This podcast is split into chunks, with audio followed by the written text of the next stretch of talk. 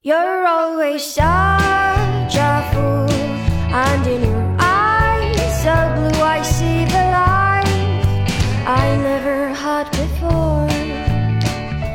来到这一期的创业播客。然后今天呢，是我们节目呢应该是第五期。然后我今天来到了杭州，来到了一家创业公司，和我们创业界的一位大姐大啊花姐，呃，今天一起来聊一些关于创业的话题。呃，我们今天所在的地方其实就是花姐曾经创立的公司。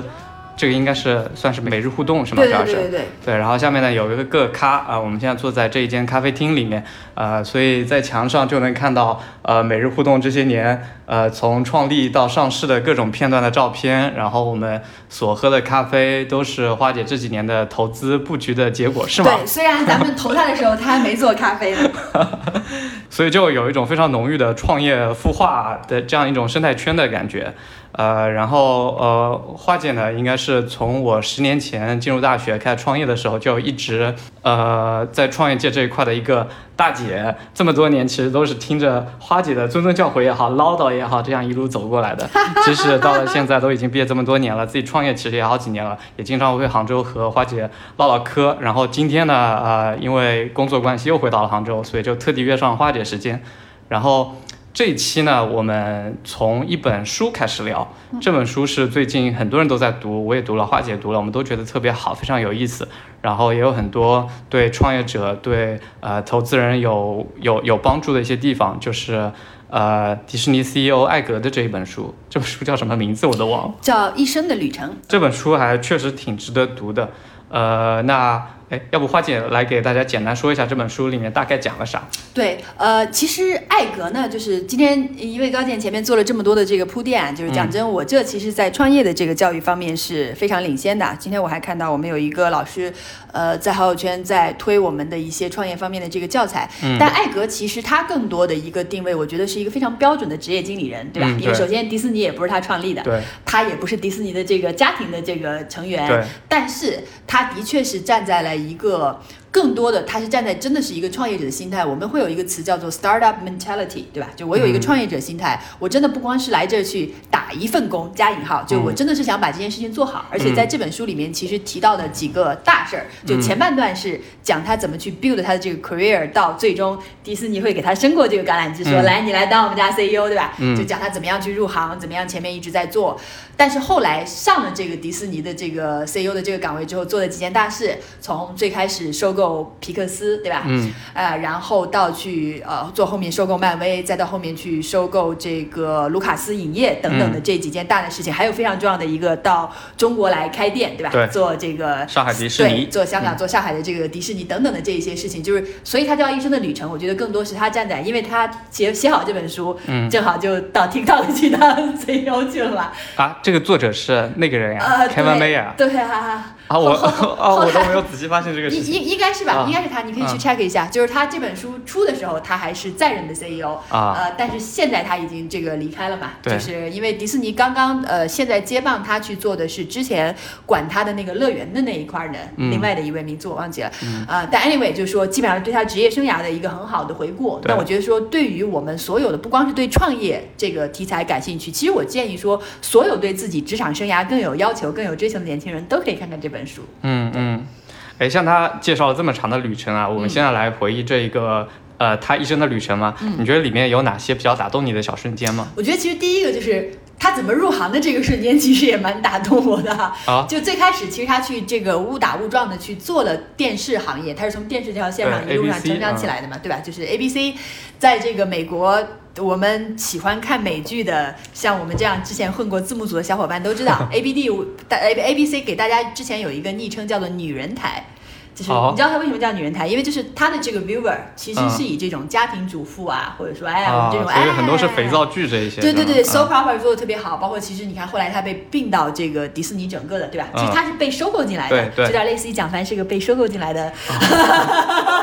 对吧？就是因为这样子的一层的这个关系，呃，而且他做这件事情，我觉得在他职业生涯更加早期的时候，他遇到了形形色色的人，在前面嗯这前半本书里面去，我觉得他特别优秀的一点是，呃，其实，在哪怕当年。跟他看起来不那么对付的一些人的身上，只要他认为这个人有他自己的才能、敬业、有品德上面嗯可以被尊重的这个点，我觉得他都很好在人家身上去学到了很多东西。嗯嗯而且就是说，最后那些不跟他怎么对付的、嗯在任的那些人，其实比方说他退下来，或者说在一些关键的这个时刻的时候，还是会去点赞他，会去力挺他，因为就是你知道，这是一种惺惺相惜嘛。嗯就是这最近我看那个迪士尼的这个 Hamilton，对吧？嗯大家可能都在看这个非常热门的 Disney Plus，七月份、嗯三分之一的 viewer 都在看的一部这个 musical。呃，Hamilton 呃是一个非常优秀的剧，然后。这个 Lin Manuel 就是我们叫做林居剧，他写这个剧是他受了很多的早年他非常喜欢听嘻哈的这个音乐，包括其实你看 Hamilton 里面有非常多的 hip hop 的元素，嗯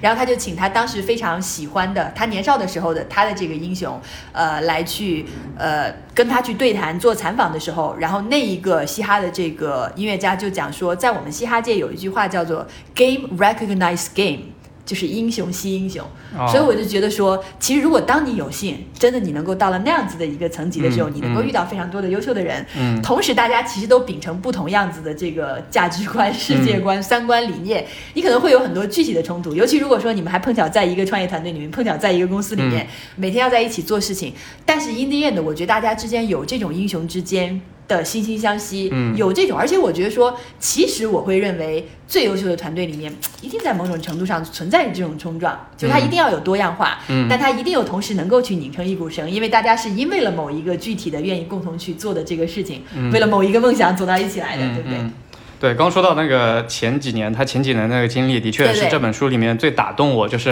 刚年的时候开始最吸引我的那些，因为就我们在他身上真的看到很多了现在年轻人的影子，就是他前两年真的是我觉得被职场 PUA，嗯，对，在那边受虐，对吧？他有一个非常糟糕的老板，那个老板虽然、呃非常有才华，做的作品非常好，其实我觉得但是在团队管理上对很糟糕我。我觉得他其实也就怎么讲呢？就是呃。以前我有开玩笑讲来说，离开你家之后，你就要放弃普天之下皆你妈的这个 想法。嗯就是我不觉得他是个糟糕的老板，我会觉得说，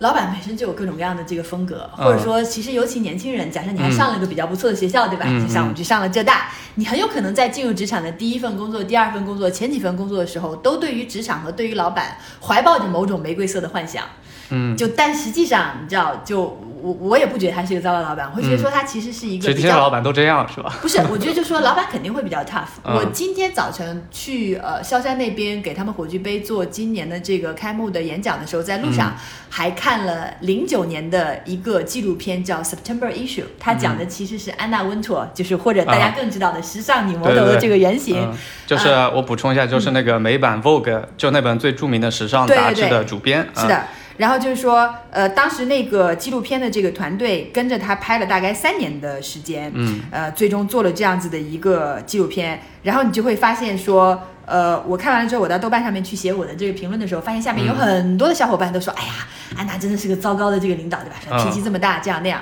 嗯，嗯，但是我会觉得说，首先我认为安娜是个很棒的领导，哦，以及对，以及就是说，在他的这个团队里面，你可以看到他跟他更多负责这个创意创造，就直接的去拍照片的那个 Grace。呃，后来他也离开这个系统，自己出去去对那个创业了。红发的哎，红发魔女嘛对红发魔女。嗯，呃，包括那个 Andrew，就是那个黑人大叔，每天都穿的很有风格。还有我们我们早晨起来，这个是我的 fashion choice，今天就是我来应对这个世界的这个面貌等等这些东西，就是我觉得他是个很好的领导。就是大家有的时候对于领导会有非常不切实际的这个泡泡，是一方面我觉得来自于说，如果是你一个年轻人，尤其在前半段你接受了更加良好的教育的时候，嗯你的老师都是非常好的。嗯，老师们不光有专业方面的造诣，而且因为他们常年的跟像你这样子的这种优秀的，但同时有一定程度心高气傲的年轻人去打交道，他是知道怎么样顺着你的毛去讲的。嗯就你会发现教授一般比较 nice，、嗯，但是问题是你进去去。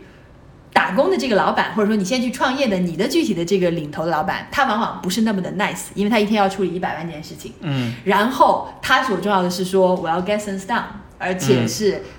你可能希望说啊，最好对吧？我进大公司，我进小公司，有个人来领我，他能够做我的导师，whatever、嗯但怎么讲呢？碰得到是你的幸运，嗯碰不到也是非常正常的。那常态哎，对，嗯所以就说，我觉得大家首先要先去击碎你对老板的这个粉红色的泡沫，以及击碎你可能看到了太多的流行文学和通俗的这个影视作品当中的嗯对一些老板的非常 stereotype 的这个描绘，就包括说，我不认为安娜是个坏老板，我也不认为她是《时尚女魔头》里面描绘的那种霸道总裁，甚至《时尚女魔头》就是 Devil vs Prada 的这本电影本身，嗯也并没有把这个女老板 portray 成一个坏人，对吧？对，她对他职业的这个方面有操守，嗯她也有他挣扎于他的职场和家庭之间的很多的职场女性的这个困境，嗯以及其实他还是具体的提点了当时安妮海瑟薇饰演的这样子的一个年轻的职场女性，嗯对吧？还有她的那些同辈的这些年轻的这个职场女性，他还是具体的提点了她的。嗯就在这个过程当中，就是很多的时候，老板给你的是一种 tough love。对吧？嗯如果你非常非常幸运，碰到那种又为人非常 nice 又能够带你的这个老板，那你上辈子积了大德了。嗯但你碰不到，这也很正常。嗯，哎，那问一个听众可能非常关心的问题啊，跟自己都很相关的，如果碰不到这样的老板，那应该怎么办呢？是应该寻找这样的老板吗我？觉得啊，首先，如果为什么我们讲说这个男怕入错行，女怕嫁错郎，女也怕入错行？嗯这个就说为什么我们非常的强调，或者说各位听众，如果你现在还是在学校的学生，或者你是比较职场早期的嗯三到五年的学生，呃，三三到五年的新人，你都会觉得说我进入职场的第一份工非常重要，我的嗯头几份工非常重要，我遇到一个什么样的老板非常重要。这的确非常重要，嗯。而且其实你不要忘记了，当你去毕业找工作、去面试的时候，任何的 interview 它都是一个双向的。就像嗯。今天这个林同学在 interview 我，对，反过来、对吧？我们就是我们有一些信息的这个交互，就比方说，如对也是果今天感谢花姐接受了我们的 interview，对对，就是说今天如果是一个 job 嗯。interview，suppose、今天是一个 job interview 的话，呃，假设我来当这个老板，对吧？嗯我来面试林同学，嗯林同学啊回答我一系列的这个问题，但同时他也在面试我，嗯就因为其实你也是自己 hand pick 的你的老板呀，并没有人拿枪指着你，让你一定要给这个老板去打工，对不对？嗯所以我的建议就是说，如果当你有的挑的情况下，嗯你真的要去看看你的大老板，嗯而且一定要看看你的小老板，因为你的小老板是最直接的，就你部门的负责人，他是来带你的，对不对？嗯就是。你去跟他 interview 的过程当中，你也来判断一下，如果你嗯还有的挑，你当然挑更能够把你带出来的老板。嗯那如果说不信我也已经在这儿工作了，我的老板看上去也并不能够特别的去带动我，他也没有这个方面很强的动力，那我怎么办？我其实还是可以去寻找，就他们讲说有一个 spiritual father，你可以去寻找你的 spiritual boss，就是你的 mentor 吗？哎，对，就是说嗯这个 mentor 不一定是一个你真的就最好情况下，我能够在现实的生活当中有能够找到这么一个活人，对吧？啊像 TechCrunch 上面说，能够最好帮助你的，跟你同一条路，比你早走两到五年的人，所以我都鼓励我们花姐家的 CEO 去跟比你早融了一到两轮的这种 CEO 跟你去建立这种关系，然后向人家去学习。但是如果我连活人都找不到怎么办？那我去读书，对不对？嗯我去为什么我们今天要去谈这本书？嗯因为书籍里面它已经以一个非常高度浓缩概括的这个形式，尽量真实的去还原他记录了他的情况，，对对，而且把他的一些想法，把他的一些观点抛给你。这些观点对你不是一个单向的灌输。我觉得读书和看视频的一个非常大的区别是在于，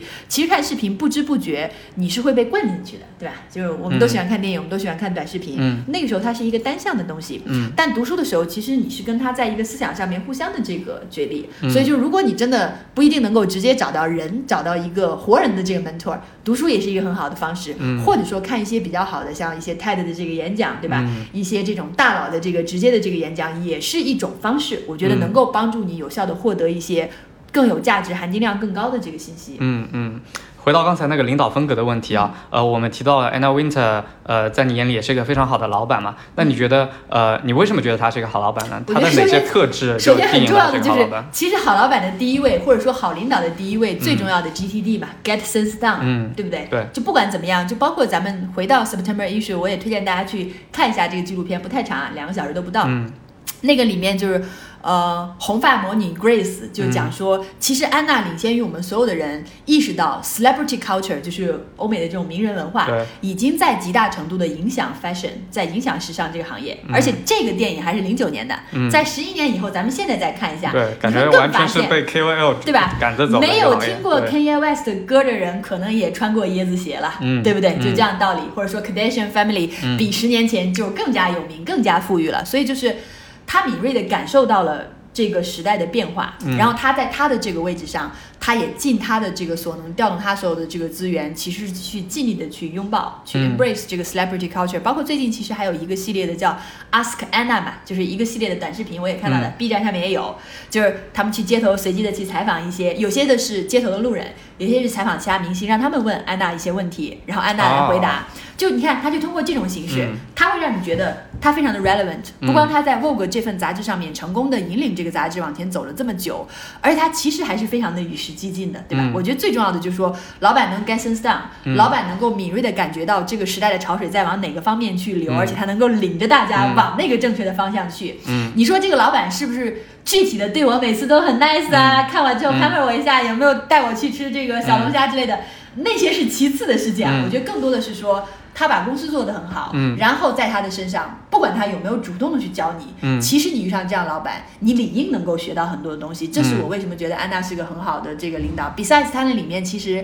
还在那个时候，呃，他不是还采访了安娜家的这个女儿，嗯就问她说：“你长大了要干嘛？要不要嗯这个接受 Vogue 做时尚行业？”然后她姑娘也挺敢说，她就说：“我妈他们那个圈子里面可能都觉得这东西很重要，但讲真，站在我角度上，我不太愿意干这个活。嗯我我我就是，而且这个安娜跟她姑娘去沟通的时候，她也能够对这个很一笑置之，包括她家里面的其他的她的同辈的兄弟姐妹。很多的去当律师，很多的去干别的这个行业。安娜说：“其实我的这个兄弟姐妹都觉得我这份工作还挺可笑的。”嗯然后她就这么讲讲，就我觉得我看到那一点之后，我是很震撼啦。我就会觉得说，其实，在你进行你职业方面的很多的追求的同时，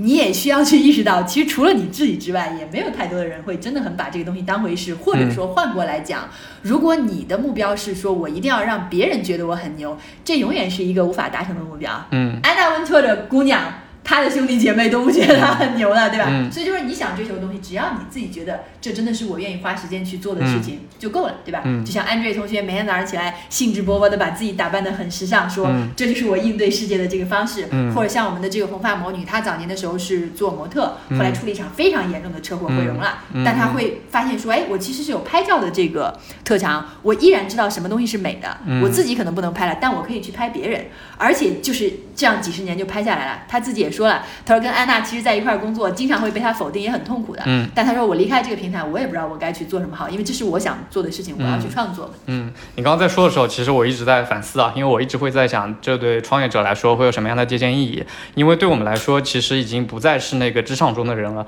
我们其实是那个 boss 的那个角色。对，你是那个带下面的这个人。对对对，我就会一直在想，我们要怎么样去带一个团队。那我总结一下刚才的观点，其实第一个你自己要把这个业务做好，你这个自身的实力要强，这个事儿能能成。然后第二点呢，你要确保你的团队里里的人跟着你能够得到东西。对呃，可以是学到东西，当然也可以得到钱。当然得到钱，我觉得这个是不可持续的。最要紧的还是他在这儿能够不断的成长。那具体以什么样的方式去成长，这个其实每个人都有每个人的路径。嗯嗯，那我觉得其实，在创业公司工作也是一样的道理，就是你看看你的老板，第一他能把这个事儿干成吗？第二你跟着他可能会很痛苦，但是你就是能学到一些东西，在这个前提下你就可以跟着，他。而且就是嗯讲到令人痛苦的老板，我觉得 Elon Musk 肯定也是其中一个，对吧？这个是不可绕开的这个话题，就是，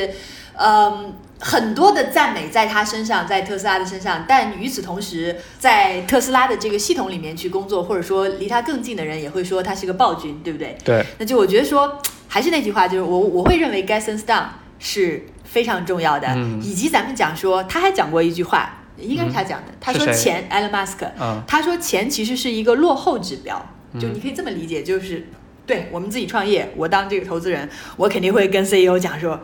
不要管别的，就是搞钱，对吧？就是赚钱，创业赚钱不丢脸，创业就是为了这个赚钱。但是 again，我们也必须要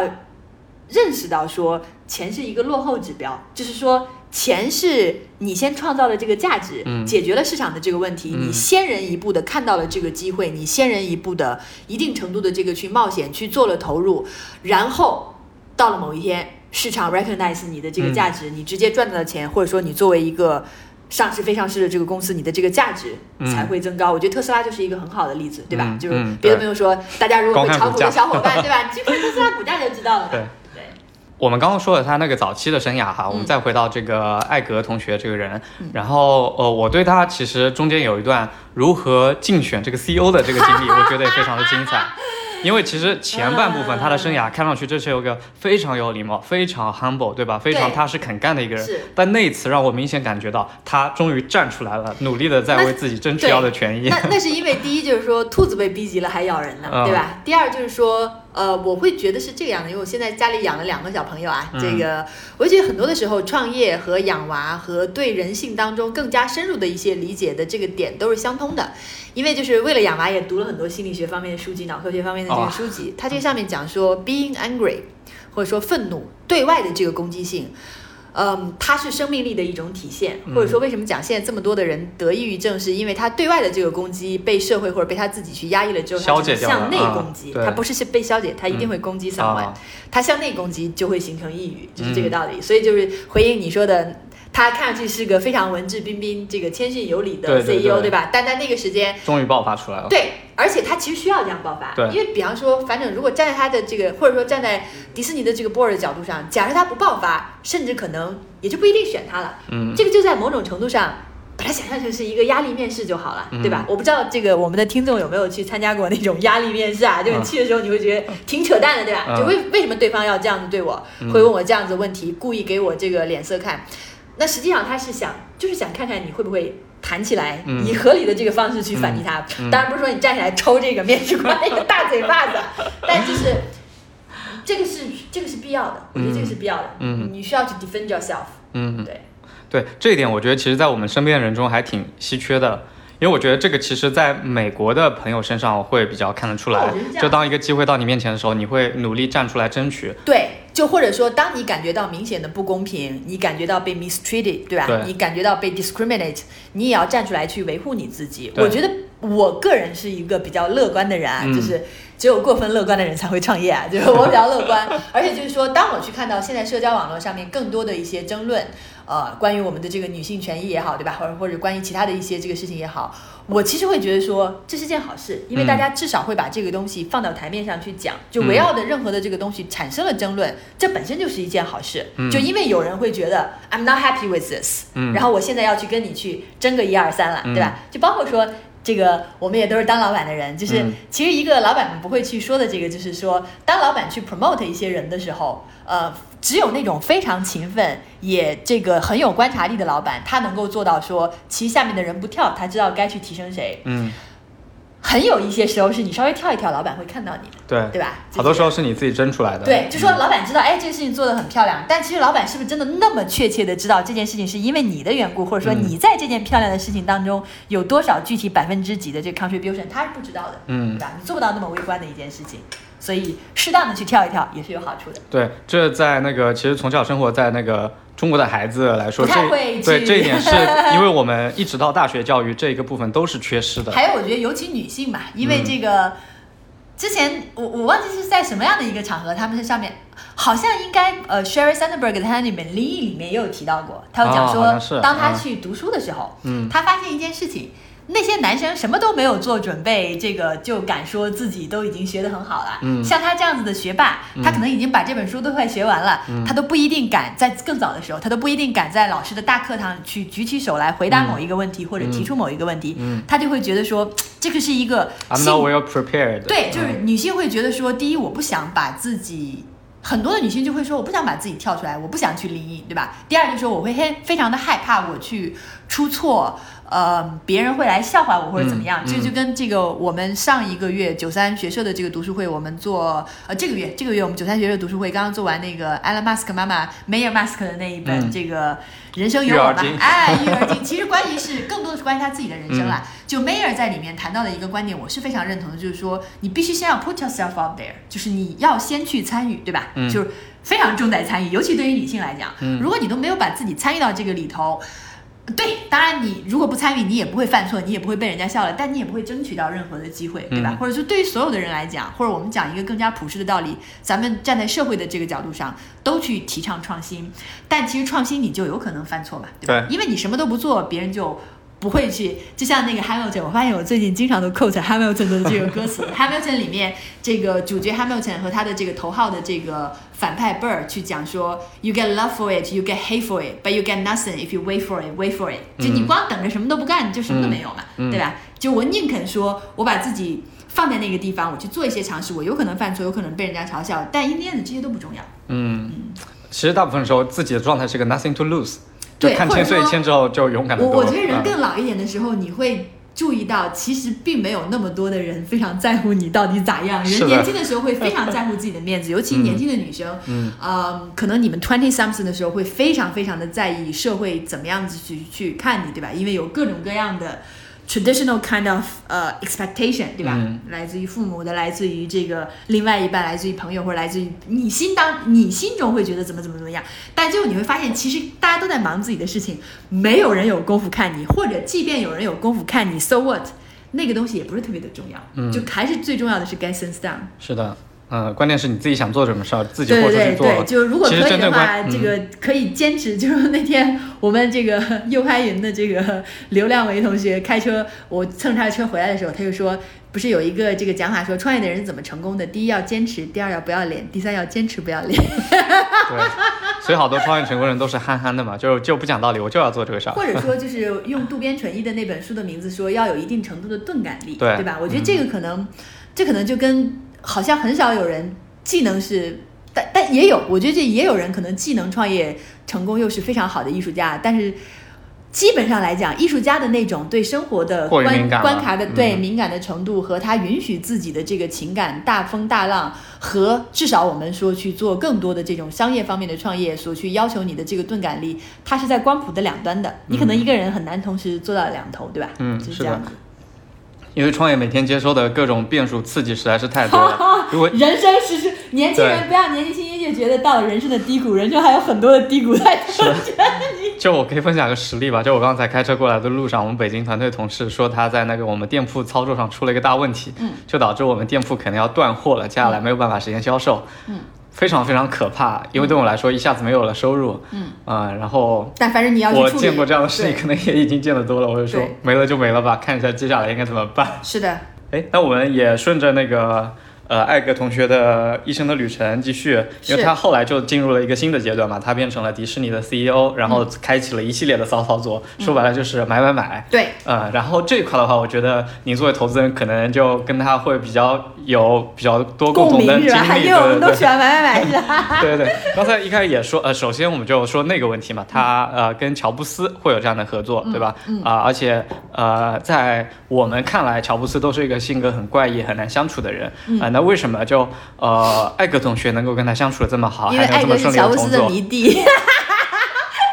或者是这样，就就不知道咱们这个听众各位，你们有没有自己心目当中的这个爱豆，你的男神女神，对吧？你 imagine 一下，你把你自己放在艾格的这个位置，然后你的这个男神女神，你的爱豆是乔布斯，然后他跟你说了这个，当艾格去收漫威的时候，乔布斯他说的话，我觉得漫威就是 shit。但是如果你觉得这个是一个有价值收购，我相信你作为 CEO 的这个能力，而且其实他的这一段话的整个的表述，我觉得是非常的合理的。嗯我就跟我的 CEO 们去开玩笑，我说，如果当你们会去做这样决定的时候，嗯如果你来问我，我也会这么讲。这个什么意思啊？什么意思？就是说，嗯对，如果对于某个重大的事情，我压根儿就不认同你的这个考虑。我不认同你的看法，就其实当时不是艾格就收漫威这个事情去咨询，因为乔布斯在董事会上，对吧？嗯我去咨询的时候，乔布斯自己是表示反对的啊，他说我、嗯我觉得这没有价值，嗯但是我相信你作为 CEO 的这个能耐，对吧？嗯以及这个他说我是作为这个董事会的这个成员，这个乔布斯说了一句，我更希望你是把我作为你的朋友。来问这件事情，嗯我觉得这就是一种比较理想的，在我心目当中，比较理想的投资人和创业 CEO 之间的这个关系了。就说投资人，我一定站在我的这个角度上，当你来问我的时候，我会把我认为的这个 pros and cons 全都拆解给你，嗯。我会明确的表达我认为这件事情站在我的角度上、嗯。我是怎么考虑的，但是最后的决定权在你手里，明白因为、嗯。因为这个的掌舵是在竟我作为董事让你来做对。CEO，我是信任你的管理是能力的，除非嗯。你一而再、再而三的证明了你 failed everybody as a 嗯。CEO，、到那个时候我们再考虑换 CEO 的事情，嗯。对吧？嗯。就是只要有一天，就包括，嗯，我觉得就是对他来讲做这样子的这个事情，其实他心里没有意识到的，他也确实是在作为一个朋友，在寻求乔布斯情感上的支持，嗯以及乔布斯给了他这个情感上的支持啊。乔布斯就说，虽然我不认可，但我信任你作为 CEO 的能力，这就是一个具体的情感的支持啊。我觉得你可以 go for it，反正你要怎么样决定就决定好了，嗯我会把我的这个 feedback 给到你。我觉得这是我心目当中比较理想的一种模式啦。嗯以及我就觉得说，还是那句话，就是对，可能很多人会觉得说乔布斯是暴君，对吧？嗯。但是 again，就是我我认为说，就是作为 CEO，作为这个领导者，最重要的还是 get things done，以及我会认为大家有不同的领导的方式。嗯对，这世界上可能也会存在的那种让你非常如沐春风，同时也能 get things done 的那种 CEO，但是可能乔布斯和 Elon Musk，they are not one of them。对，我觉得这一点就很有意思啊，因为暴君这个词，我们这半小时已经出现两次了。你看，还有一个女魔头，两个暴君加一个女魔头。哎，你刚刚也说到，也有这种让你如沐春风又能 get things done 的人。对，有的，我相信举几个例子吧。啊、如沐春风也能 get sense down 的，我觉得周总理应该属于是的。啊我们九三学社上一次开会的时候发了这个周恩来传，就是。嗯呃，我也在读，先读了大概一小半了吧。这个我就觉得说，对吧？你看我们周总理就属于那种让你觉得非常如沐春风又能 get sense down 的，呃，或者说，其实你会发现很有意思的是，很多的企业创业 CEO 就是一代目的大老板，往往是这种老虎性、老虎的这个性质的人群。就我们前一阵子在杭州大学上课的时候，大概两个课堂之前，两个月之前的那个课堂，当时给我们讲课的那个张老师，他讲这个 CEO 的四象限，嗯有老虎型、孔雀型、猫头鹰型和这个考拉型。嗯就是呃老虎和呃猫头鹰是更加事情导向的，就是这两个是非常 get sense done 的。嗯。孔雀型和考拉型就比较偏向人的，嗯。但是这个你听这个描述你就知道，老虎是 get sense done，你不要去跟我讲有的没的，对吧？嗯。嗯孔雀是这个，我是非常希望能够去延展我的影响力的，就比方说，呃，一代目的这些大部分的传统行业的 CEO 其实是老虎，马云是比较少见的一代目当中孔雀型的这个 CEO，、哦，或者哦说对吧？然后这个考拉型和这个猫头鹰型的，我举个例子就好了。考拉就完全不管的意思吗？考拉是就是他非常在意这种比较和谐的或者说公平的一种比较 nice 的人际环境。就比方说，我会认为丁磊丁老板是属于考拉型的，啊，对吧？或者黄峥师兄，我会认为他也是考拉型的。虽然我觉得这只是我个人的这个 point of view，、嗯就是说豆对外。北会不会是考拉型？对，就是对外你会感觉到这个这个公司的 CEO 和这个公司的文化没有那么的他还是比较在意说，尤其他员工的这个福利的这一块，我会认为，呃，然后我会认为张一鸣是比较猫头鹰型的，就是猫头鹰是什么样类型？就非常数字导向，嗯非常的产品经理导向的。嗯张一鸣有一句非常著名的名言，最近经常被 quote 的叫做 “run the company like a product”，对吧？就是我、嗯。我经营一个公司就像经营一个产品一样，嗯。我会认为就是这种猫头鹰产品经理这种人，嗯。呃，或者我会认为小马哥马化腾也是比较偏猫头鹰型的、嗯产品经理出身的人，对吧？就是就是，所以你看四象限里面，嗯。所以就是说什么样的类型的 CEO 都是有可能成功，但为什么我们传统行业里面一代目的这个？呃，创业大老板是老虎型的，是因为那个年代的商业环境过于丛林，只有老虎最终能够幸存嘛，对吧？对就其他三种可能都已经阵亡了嘛。嗯但现在你会看到，尤其我们互联网的这个行业，各种各样的人都会出来，对不对？你会觉得这个 CEO 他他也把事情做成了，嗯而且其实这个是说它有一个这个量表，就是说这个最突出的这个，嗯但是其实他身上肯定是可能四种都有，嗯对吧？但是在不同的这个权重，甚至说在同一个创业者的不同的人生阶段，他都还可以变成对对这个我非常同意，因为呃，其实创业者也是在不断的学习、不断的演化呃，不断的演化中的，或者他也需要一些经历，然后让他自己改变。就是说有一嗯些，比方说更非常 typical 的，就是说他其实本身是。呃，猫头鹰或者考拉，但是它被现实生活所迫，在早年变成了这个老虎和孔雀，嗯才能够 survive。然后等到它可以比较这个 free to be him or herself 的时候，它就呈现了更多的他自己的本色的那个部分。像丁磊丁老板是吧？可对，或者说或者嗯说有些人可能一辈子都是孔雀，比方说焦朝阳或者是李国庆同学。花姐，你觉得自己是什么类型？我肯定是我那天老师已经给我评价了，嗯他说他早上起来过来上课，然后他还没进到这个教室就听到有人哈哈哈哈大笑，然后说我知道我们班里肯定有个大孔雀，就我我就是孔雀型的这种人，就我的孔雀会。特别就基本上在全班同学的那个量表当中，这个孔雀是一骑绝尘的在在上面是 number one 的这种，就是本身来讲，呃，会比较追求影响力，或者说会是就是相对 vision 和你现在给我的这个 credit 的话，我可能更加看重 vision。我觉得这个也跟我为什么从事早期的这个投资，我去做我天使投资，我去做我创业孵化的这些事情，因为我比较喜欢看长线的这些东西，我非常 enjoy 说，哎，我帮助了你，我带着你，大家一块儿成长的这种，哎。所以可以可以说跟马爸爸是心灵之友。这点，呃，如果让你来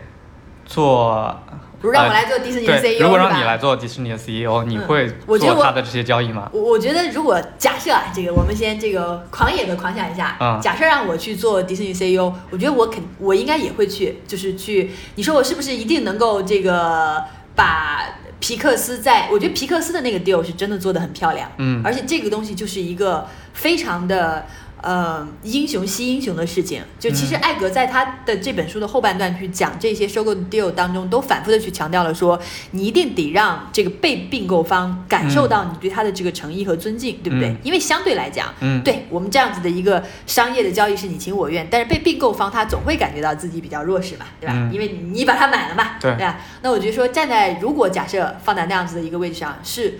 呃。非常好的事情，而且也一定会要去尽量的争取这样子的事情会去发生。嗯，呃，而且你会发现，其实他当时并购的这三个都是大的 IP 宝库，但他其实那个时候不是有机会也去买 Twitter。但他后来其实最后没买嘛，对对吧？就他就会去绕开这些可能会比较有争议的，因为他会觉得 Twitter 上面喷子这么多，嗯，这个不符合我们迪士尼一个 family company 的这种定位，对吧？嗯，这个对啊，所以就是说，其实这几个并购还是做的非常的漂亮的，而且其实，在当时我尤其记得那个时候他买漫威的时候，很多的人会说，哎呀，根本就不值，对吧？嗯，但是后来你会发现值不值？你现在来看看，对，还是非常的值的，嗯对，绝对是做到了，因为其实大家可能知道或者不知道的是。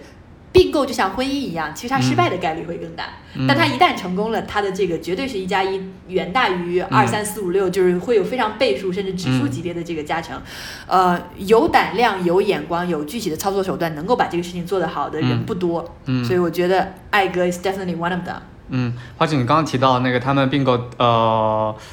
那个乔布斯那个公司，嗯，呃，这个皮克斯，呃，皮克斯是一个很漂亮的一个 deal，对，啊，因为我没有做过投资并购啊，就是呃，就呃，从你的专业角度来看，就什么叫做一个漂亮的 deal 啊？一个漂亮的 deal 就是说，第一，其实像艾格他自己强调的，就是站在他这个角度上，他要做价值发掘者嘛，嗯，就是到最后，呃，他觉得他。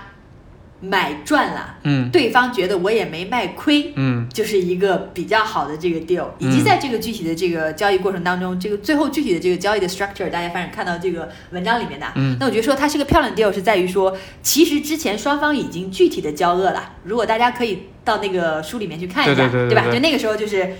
就相当于是已经是不是说我现在来撩你一下，然后大家很这个顺利的经过一个正常的几个月或者说这个一年左右的这种商务会谈的那种，是对，就像你说的，双方已经在撕了嘛，嗯，这个。他还能够扭转乾坤的把这个势头挽回来，而且他那个时候在做这个案子的时候，他不是自己就去跑到皮克斯的园区里面去，然后真正的跑到一线去跟呃皮克斯那个时候的工程师，跟皮克斯那个时候掌舵的那两位，后来他也收进来来主管整个迪士尼动画 department 的那两位大佬去谈。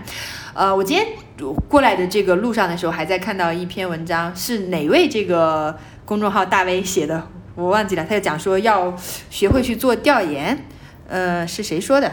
嗯，我找一下。调研什么东西？调研就是说我要学会到一线去收集我的这个信息。嗯。啊，对，那个曹正大大写的《谈谈调研能力》，今天公众号上面的一篇文章。所以其实你就会发现，在这个漂亮的 deal 当中，艾格是就跑到实地去做调研了呀。嗯。你比方说，如果你把自己放在他的那个 CEO 的位置上。讲真，他可以不用去做这个事情啊，对吧？我安排我直接负责投资的这个老大，他可能又安排了下面的某一个实习生去跑到那边去啊，给你采访几个人，哎，拍几张照，采访几个人，做一段时间的这个访谈。但他没有做这个事情，他就切实的跑进去，去跟大家，因为这种这种感性层面上能够对你带来的东西，尤其他这么聪明的人带来的这个东西，最后他能够带来的收获是。非常的有效的。我可以再讲一个段子，就我早年入行的时候，当时带过我的这个大老板是 DFG Planet 的这个 Doctor Tam Finan Tam，他当年入行的时候，第一个主导的作为合伙人做的这个大案子，就是当时 DFG Planet 投百度的那个 A 轮的那啊。几千万美金，而且直到百度上市的时候，他们 DFG 还拿的股份应该比李彦宏都多，这个反正都是 public information，、大家可以自己去查。但他当时怎么具体的决定了要投百度这个案子，就上面所有的该做的这个东西都做完了。到了一个星期六的这个晚上，他心里还是觉得不是很放心，嗯。他就谁也没告诉，偷偷打了个车到百度楼下看他们这帮人有没有在加班，有没有在继续的干活，然后看一下啊灯亮着，然后上去就直接跟他们讲说，啊就这么定了，好像找到了九九六的源头。对，然后他们那天晚上就没回家，直接嗯。跑去 KTV 去 happy 去了，这个去庆祝去了。嗯。所以就是说，呃，真正的跑到一线去做调研的这件事情的重要性，嗯。对吧？嗯就我觉得就是说，呃，为什么我觉得它是一个漂亮的 deal for so many reasons，、嗯。就是它扭转了本来的这个大家撕的这个态势。达成了一个其实很好的具体的交易的这个条款，而且在做这件事情的过程当中，艾格也展现了他非常脚踏实地、能够 get things done 的这个能力，以及他不光收获了 Pixar 这样一个非常有用的这个资产和他的这个团队，因为他本质上就去收那个人，他希望那些人能够过来来嗯 run 迪士尼的动画 department，他还收获了乔布斯这样子的一个嗯挚友，对吧？嗯以及乔布斯最后对他的这个信任，真的是到了那个关键的时候，他告诉他说：“我可能得了绝症，很快就要这个。那你可以决定最后的这个阶段去退出，他也没有去退出，对不对？嗯我觉得这这真的是一个英雄惜英雄的故事。嗯，你觉得艾格有做做垮的 deal 吗？或者说他的整个生涯中有败笔的地方吗？肯定会有很多的败笔啊，嗯包括就是说，我觉得在他这个呃前半段，乃至于说这个里面更多的讲到的是一些我们回看来觉得它会是一些成功的这个案例，对吧？嗯但是呃，就比方说这三个收购，就说这三个收购，你看从收皮克斯有这个人去掌舵迪士尼的这个动画。呃，收这个漫威扩充了它的这个大 IP 的这个 IP 库，直到现在非常大的一块儿的这个收入，不管是嗯院线的这个收入，对吧？包括它迪士尼家，你你去看迪士尼家，它现在作为一个收费的平台的那个最初的构想，就是在当时他跟乔布斯他们两个人去沟通的时候，在那个时候就已经有了，嗯以一个非常 reasonably price 去获得在线的最新的这个内容，可以 compare to 院线，嗯你去看新片。包括其实最近我我非常建议大家关注的是《花木兰》这个电影，在嗯北美那边已经决定不要去上院上映线了对对，就是嗯迪士尼家。你是二十二块九还是多少块这个美金，你就可以去看。嗯然后同期的这个诺兰的那个 Tenant，、嗯这个选择还是去院线上映，所以很多人说我就去观察这两个片子，嗯最后看哪个片子赚的钱更多。对这可能很大程度上就能够导向说未来这些更好的这个电影，或者说有一部分可能就不一定会去走院线了。对，我们正在见证一个历史我们正在见性的时刻。见证这个历史，我觉得今年的大家都会觉得说，今年的头大半年的这个时间，历史仿佛突然开了这个加速，对吧？对一年过变得数字化对，一年过了十年的这个量，就是因为一些具体的这个大的。疫情也好，其他的一些国际的这个政治的态势的也好，它其实是加速了原来的一些趋势，对吧？所以就回答你的问题，呃，肯定艾格也有做糟糕的这个事情，嗯。呃，甚至说可能有一些事情，再过个三五年，你再回过头去看，也不一定是当初的这个评价，因为我觉得嗯。所有的事情都在起变化，嗯。对不对？呃，但是对于我们来讲，我觉得比较好的事情是，至少这是一本他自己呃认可的这样子的一个这个自传，嗯。他会尽量的，我相信这个他应该会说实话，他会尽量的贴近在那个具体时间点，他是怎么样做出这些选择，嗯然后你自己作为一个现在你不管是创业还是你在职场去打拼，你可以去 refer to 的一些东西，对不对？嗯因为我觉得说最终其实重要的不是说。他做的到底对不对？重要的，其实我觉得每个人去读书的时候，大家都是怀抱着一个自私的想法，就是什么东西可以为我所用，对对不对？对我，我其实还想八卦一下这家公司呢，嗯因为我觉得迪士尼嘛，大家都很喜欢啊、然后我就想来大胆预测一下，你觉得他做了这么多事情里面，哪个可能会是一个败笔？哈哈哈哎呀，哪个？你觉得上海迪士尼会出事情吗？啊、我觉得是哪个可能会是败笔，我我不能说哪个可能会是败笔啊，嗯我会觉得说新 CEO 上来之后，你会发现他是之前在迪士尼一直去掌管乐园的这一块的人，嗯你会发现艾格整个职业生涯的这个。呃，脉络是他从做电视这个媒体开始，对。然后后来很早的时候跟对吧乔布斯去打交道，做线上内容，对，他是比较嗯偏线上的，就是说我会略微担心，当然这个也轮不到我去担心啊，人家嗯。董事会选肯定有理由，我会略微担心说新 CEO 他是不是真的能够 follow，因为嗯。现在整个的这个 digital 这一块的这个 trend，虽然你看现在目前为止，嗯。迪士尼做 Disney Plus 是很领先的事情，嗯。对不对？但这些全都是在上一任做的事情，，就是这是当年的这个 legacy 留下来的。对那他在任的这五到十年，能不能够去再为下一个二十年的这个增长去 set 一个非常坚定的这个基石？你比方说最开始迪士尼收了漫威，乃至于第一部钢铁侠的这个电影，二零零八年出来的时候，我当时记得我是在电影院里面去看的。嗯然后我不能说我多么的未卜先知啊，但是我嗯看完那部电影之后，我就觉得稳了，漫威肯定是买便宜了，嗯这会儿占了大便宜了。嗯就后来就是那个时候钢铁侠的那个电影出来，包括其实对外是到了复仇者联盟一二零一二年出来之后。迪士尼才去 announce 它整个的这个漫威的 cinematic universe 嘛，我们所谓漫威电影宇宙，对不对？嗯然后 announce 了它的这样子的一些这个事情，你会看到哦，它原来是这样子去计划这些事情的。嗯但肯定那些事情是 way back 就在去计划的一些事情，对吧？包括就是说，我还略微担心的一点的事情是，嗯、不知道接下来的几部动画电影长片还能不能够保持它比较高的这个水准，哦，为什么？为那这这个会是你的担忧呢？因为我会认为这个是它的这个迪士尼之所以作为迪士尼 Empire 的一个最核心的这个基石啊，就嗯站在生意的角度上，对乐园很赚钱，嗯这个电影也很赚钱。但是迪士尼之所以是迪士尼，不就是因为最开始的米老鼠，因为那些动画片，因为这些东西，对不对？对对对，嗯就说。但是最近的这几部电影，我不能说不好啊。嗯，但是上一部让你觉得特别惊艳的迪士尼电影，要 date back 到什么时候？就最近不管是这个，以下仅是我个人观点啊。嗯嗯就最近不管是迪士尼自己的迪士尼，还是皮克斯的这个动画片，讲真，很多的人都觉得不够惊艳。嗯，那个蛙里是迪士尼的是吗？但蛙里是多少年之前了？你可以去查一下。你看我我想到特别惊艳的动画对片，就是或者说这个《冰嗯雪奇缘二》也没有 live live up to 大家的 expectation。嗯虽然从票房上来讲，对，肯定很好。最近的院线的电影，或者至少两三年之内的院线电影，我觉得动画电影当中比较精彩的，我还要给到这个《Spider-Man Into Spider-Verse》呢。嗯那部是索尼的这个，而且是二零一八年的电影。嗯对吧？哎呀，这样讲不要派人来追杀我。但是就真的，我就我就我作为一个迪士尼的动画和迪士尼的电影的影迷，我是会非常期待他在动画长片的这一块、嗯能够保持他的这个水准。嗯对，我觉得这个就是一个特呃对我来说特别陌生的一个领域啊，就是如何管理这些创意型的人才，嗯对吧？如何让他们能够持续持续产出特别棒的内容，对这个跟管理普通的业务型的人才是非常非常不一样的。是的，像迪士尼，比如说这两年他没有推出好的作品，你觉得可能是因为什么问题呢？是因为艾格走了吗？呃，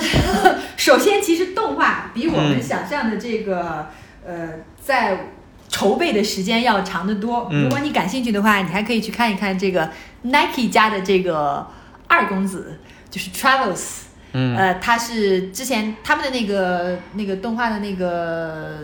工作室叫什么名字来着？名字我都不姓忘了。他们做了几个比较优秀的作品，《鬼妈妈》Caroline，还有做了那个《魔仙传说》Kubo and the Two Strings。当年嗯也是这个获，去年他们还有一部叫《Missing Link》，但那一部票房其实不是很好。嗯但就是如果你感兴趣的话，你可以去看一看。这个属于家里非常非常有钱，家里真的有矿啊，嗯做不好就要回去继承这个千亿家业的那种。他去拍任何的一个动画的这个电影，包括去年应该还有一个当时的这个。呃，奥斯卡的这个动画电影导演的这个对谈，他们就讲说，哎呀，真的太辛苦了，做一部动画电影就搭入搭上去接近十年的时间。哇，因为从么夸张啊所以因为嗯从整个的这个立项去做你的这个 storyboard，做你整个的这些东西，就是非常非常的，就是它不像动画电影的整整个的制作的周期，嗯比我们普通能够看到的电影都要长非常非常非常多了。嗯，所以我们现在看到其实都是快十年前就已经开始筹备的项目了。是你嗯你再去看一下那本书里面讲到，他当时去收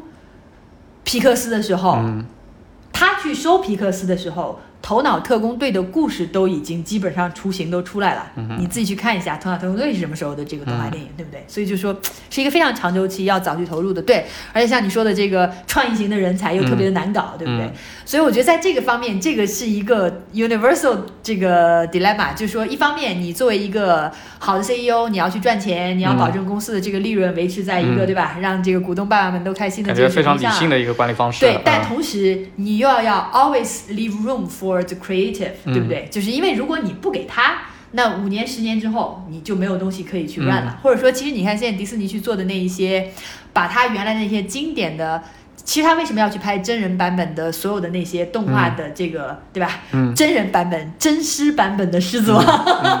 或者花木兰，对吧？嗯那就是因为如果过了这么一段时间，花木兰是九八年的嗯动画电影，如果过了这么长的这个时间，他不去把这个 IP 拿出来再去嗯。炒一炒冷饭的话，嗯。新一代起来的这个小朋友，新一代起来的观众跟他没有情感上面的这些联系，嗯。那一定要不断的让人家还是觉得，为什么这些好莱坞经典的这个大 IP 都要一而再再而三的翻拍，就是因为说这个是已经市场证明可以的这个东西，嗯。以及。需要靠这些 IP 去赚钱的这些内容创作方，也需要不断的去推出新的这个东西，让现在的观众觉得这个东西跟我 relevant。嗯，呃，我还想回到那个创意人才管理这个问题啊，呃，就比如说，假如我们是一个做创意呃这个领域的一个公司啊、不管是做内容的还是做游戏的，其实都会有非常多这样的创意人才，甚至是，我们的核心。就到底具体怎么管他们是？对对对，因为我知道花姐你也投过很多这方面的项目嘛，嗯不管是游戏啊还是内容类，哎，内容类我已经忘了，不知道你有没有投过。对，那具体应该是怎么做呢？我觉得在这个方面，首先讲真啊，这个因为投资人你也晓得的，这个只要信任 CEO 就好了，你也不可能去参与到人家这个 day to day 的这个管理上面。嗯我觉得一些大的这个原则，或者说创新的第一要务是，你先去看看谁你可以去抄一下，嗯对吧？就是说，包括就其实我们去探讨的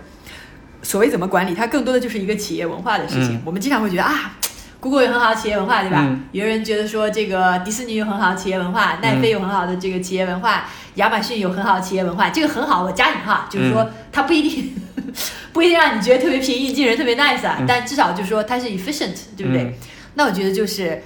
对于真正想去探讨这个问题，因为如果考虑去探讨这个问题，那么 either 你是一个企业的老板，对吧？你是一个企业的高层，你这样去探讨这个问题的时候，我的建议就是，你先去找一些你觉得你比较感兴趣的这个企业的这种传记，对吧？documentary，对对，嗯拿过来看看。前一阵子有一个叫做《如何成为奈飞》，是奈飞自己拍的奈飞的这个纪录片，啊，这样子。等对，就等等的这一些东西。对他们还出版过一本很有名的书嘛，《奈飞文化手册》。对，就嗯类似于这些东西。那你先看看，嗯并不一定说他做的那套东西你就可以去照搬照抄嗯的这样子拿过来，但是。我觉得直接的去看一看，就跟咱们在读书的时候，你有哪道题做不出来，你把学霸作业拿过来抄一下，在某种程度上也比你完全不做好，对不对？就是这个啊，我不是鼓励大家抄作业啊，这个三观一定要正。这个叫 benchmark。对对对，就说你拿过来看一下人家的这个呃 classic practice 是什么样子的，对不对？就是你拿过来先看一下啊，有人已经做好了，他人家做的就是跟创意相关的，嗯这世界上没有比这个更需要创意的活儿了，对不对？嗯这个跟创意相关的活儿，他们是怎么做的？然后你觉得这里面哪一些是你认为好，而且你真的可以去学来的？嗯那么你就把它。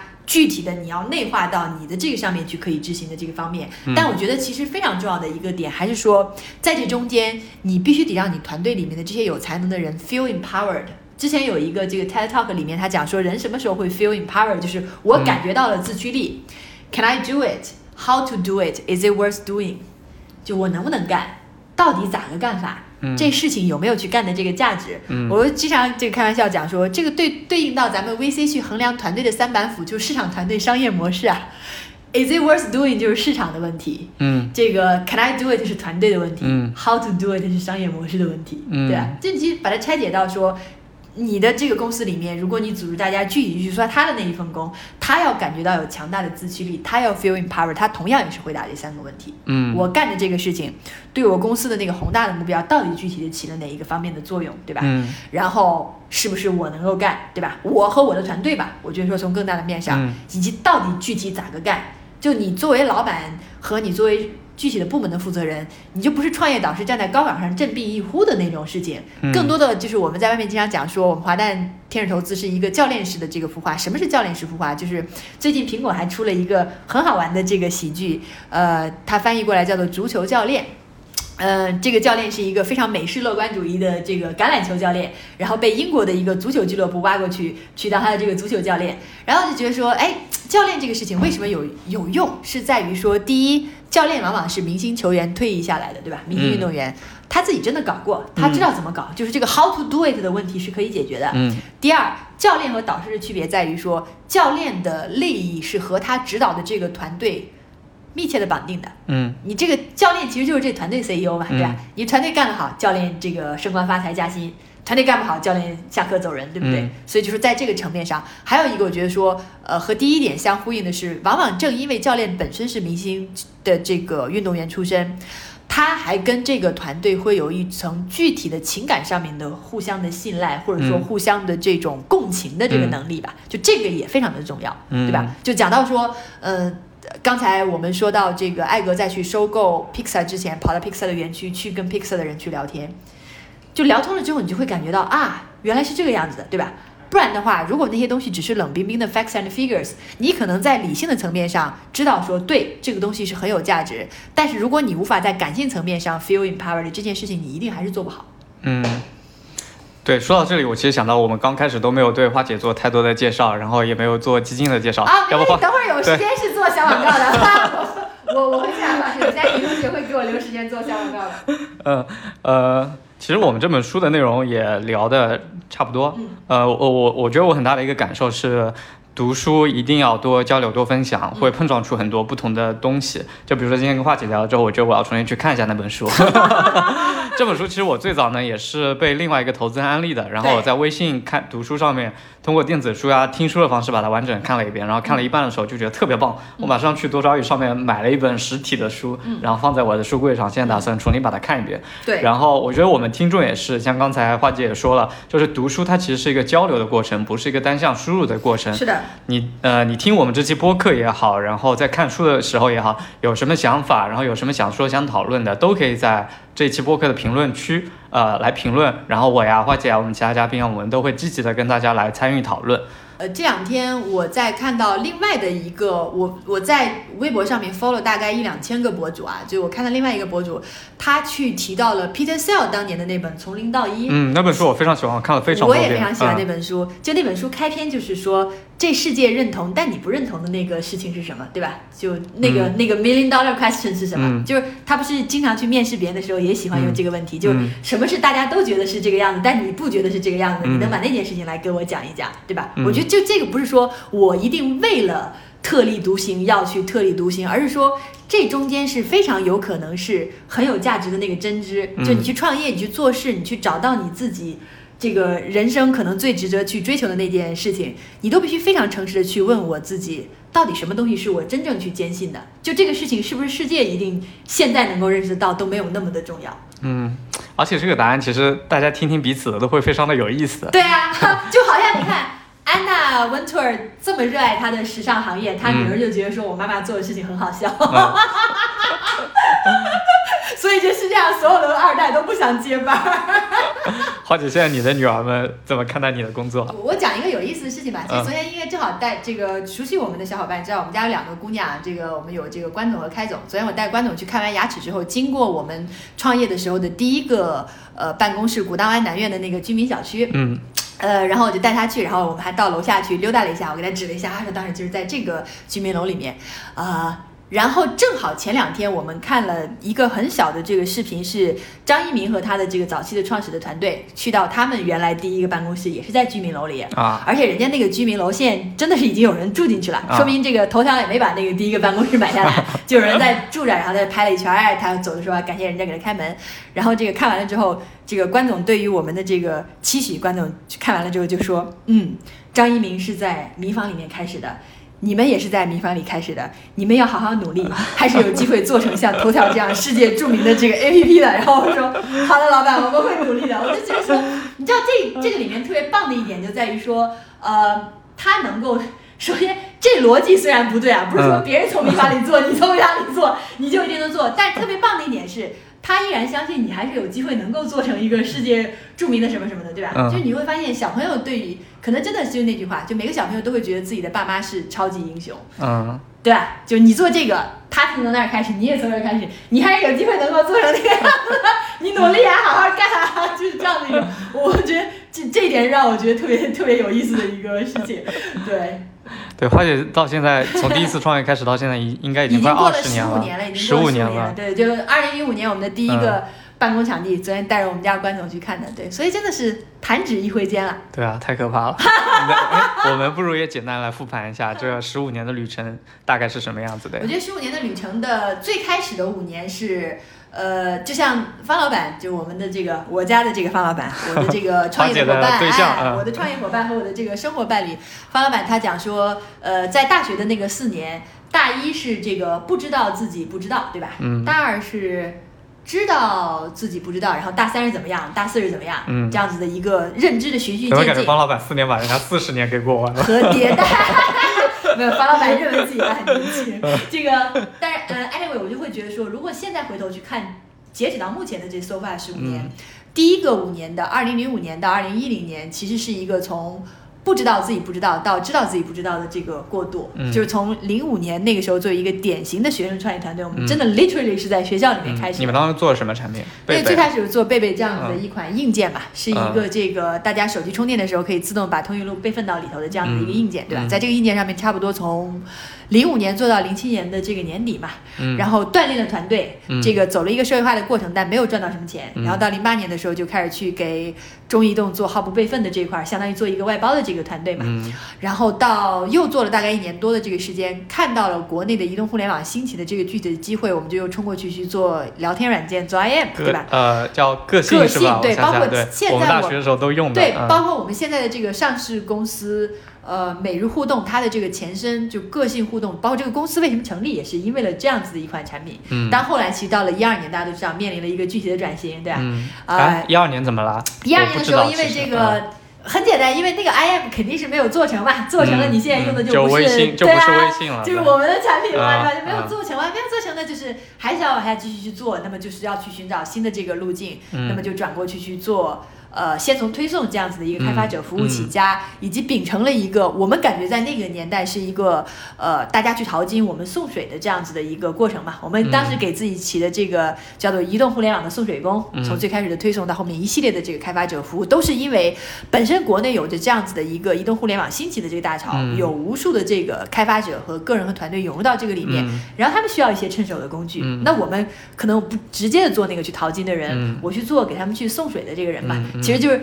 对应刚才关总说的那个，有后来像做成对吧？头条嗯系或者很多的这些非常优秀的这个 A P P，、但是这些 A P P 的背后其实也有像我们这样子的一些去给你送水，去给你提供这样子的一些背后的这个服务。嗯就像红杉他们不是自己有一个宣传语叫做“红杉是创业者背后的创业者”嘛？嗯对啊，我们也是创业者背后的创业者嘛。是的是的我会帮助你们这些创业者去成功，帮助我们的这些客户成功，最终我们自己也能够取得成功嘛。嗯，然后那个呃，就那个推送服务之后又做了这个服务之后呢，就是说，先从开始去全面的做这个各种各样的这个开发者的服务，到后面去切入到精准营销，到后面其实更多的，我们现在就上市的时候，去年上市的时候，我们对自己的定位是，呃，我们是数据智能的嗯提供方，对吧？嗯就说 data intelligence 这个事情，呃，也不光是我们一家在讲。但是我嗯觉得说，真的对这个东西更加深的理解，就是我们经常会去打一个比方说，数字是这个时代的石油，对吧？嗯。就你可以理解说，第一，数字是这个时代的石油，就意味着它是非常有价值的东西，但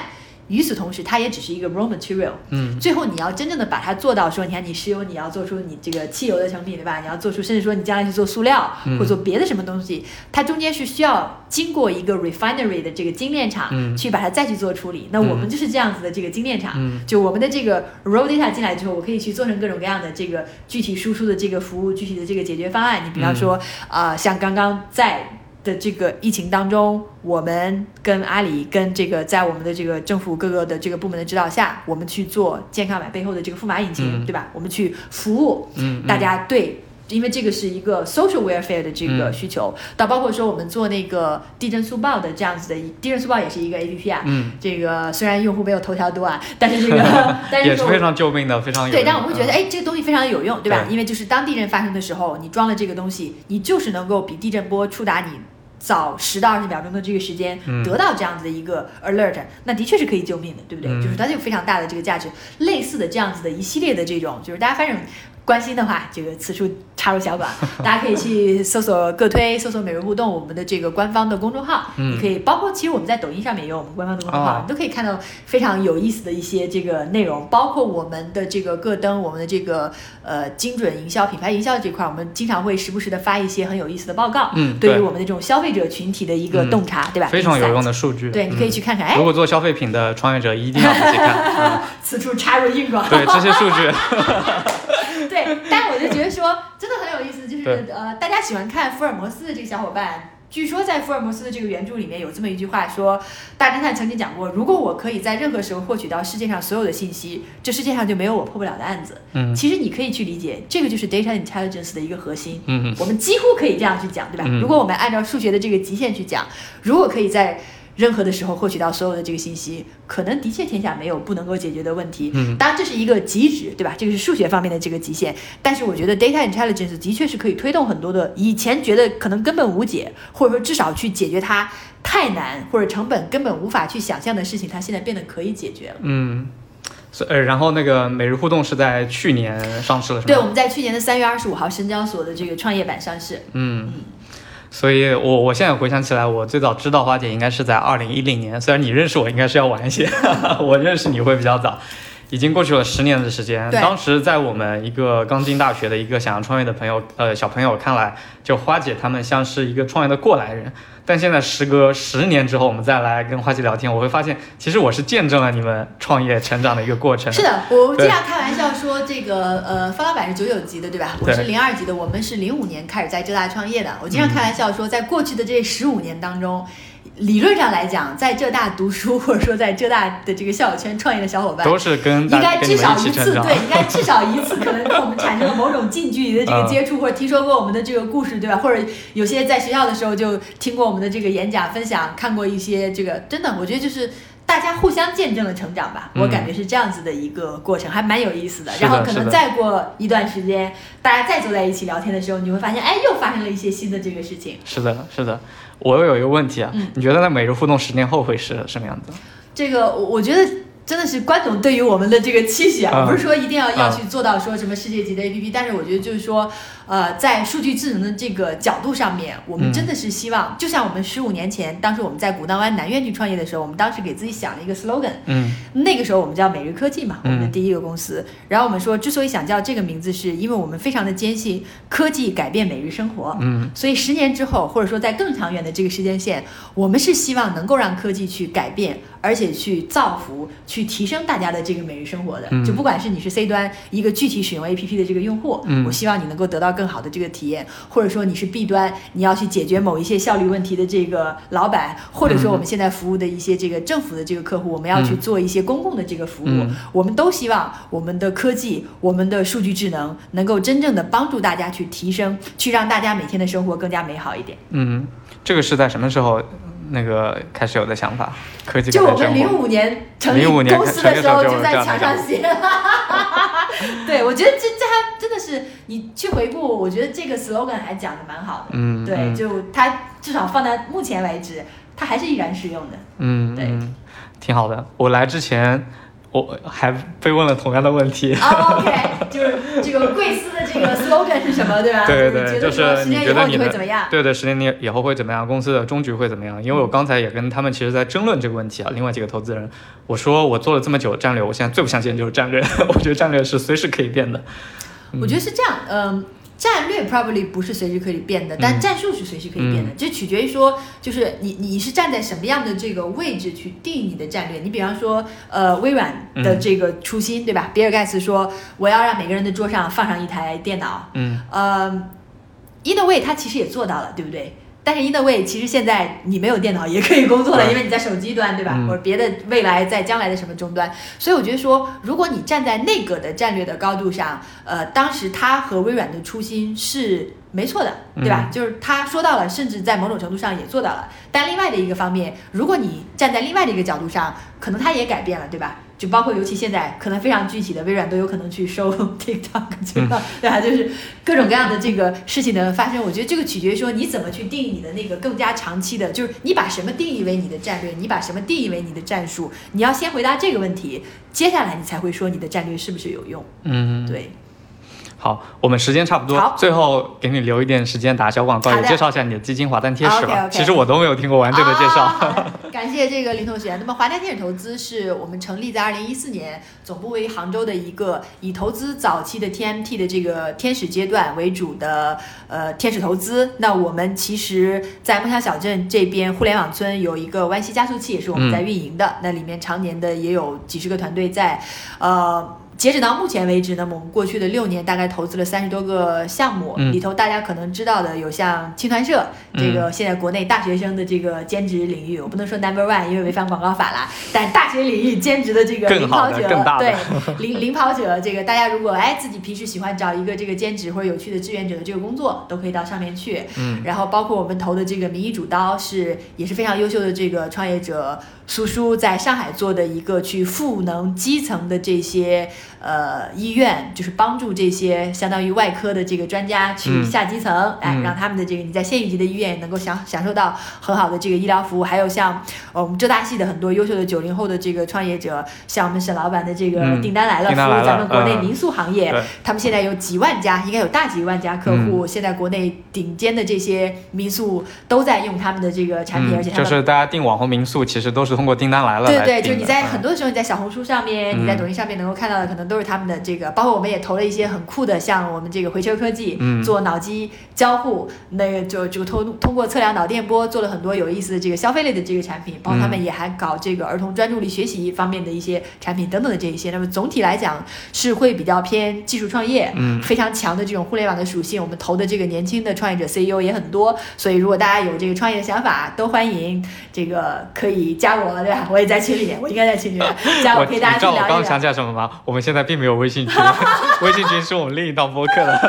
所以那个对，呃，大家感大家留言，对吧？这个对对到时候这个主持人这个会转转给我们，我们都可以去。我觉得就是创业这个事情，其实大家就应该去多交流。就大家可能知道或者不知道，咱们刚才讲到 Peter Sell 的那个事情，就是他们这个 PayPal Mafia 最开始能够成军这件事情，最开始能做成，就是因为 Peter Sell 回到学校去吹牛逼的时候，嗯然后当时 Max Levinson 就是后来的这个 PayPal 的 CTO，当时在后面，而且他还都不是斯坦福的校友，Max 不是斯坦福的校友，他只当时听了这么一个演讲，哎，觉得这个人挺有意思的，两个人就一来二去的勾搭上了，后来才有了他们在一起创业，嗯大家各自获取了巨大的财务成功，后来又分别的去创业，互相去投资，成了整个 PayPal Mafia 的这样，所以很多的时候创业的这个故事的开端是各种非常机缘巧合的，这也是为什么像我这种孔雀型人格的人，我要到处的去多把自己的这个影响力去影响到更多人。哎，这你可能今天听了这个广播，你觉得哎挺有意思，我将来有创业的这个想法的时候，或者我觉得某个团队很有意思的时候，我找到花姐跟她去聊聊，跟她去推荐一下，可能后面就有一个非常好的这个合作。嗯，好，呃，回头我把那个花姐的联系方式留直接留在这档节目的那个后大面 大家吧。都来加我。对对对，大家也可以那个持续订阅我们的这档节目，因为我们后期肯定是会做微信群的，因为现在还比较早期啊，还没有那么多精力来运可以在群里面去营。多交流，对对对。然后我预约一下花花姐下周下个月的时间，我们我们再来录一期，因为我觉得有特别特别多的东西想跟花姐来聊。可以，我们嗯下一个月九三学社的这个读书会应该会做《弱传播》这一本书，就是比较关注品牌和关注这个舆论传播的小伙伴，我推荐大家去读读那本嗯，我觉得很有意思。好的，嗯，好。那我们今天节目就到这里，我们下期节目再见。嗯，拜拜。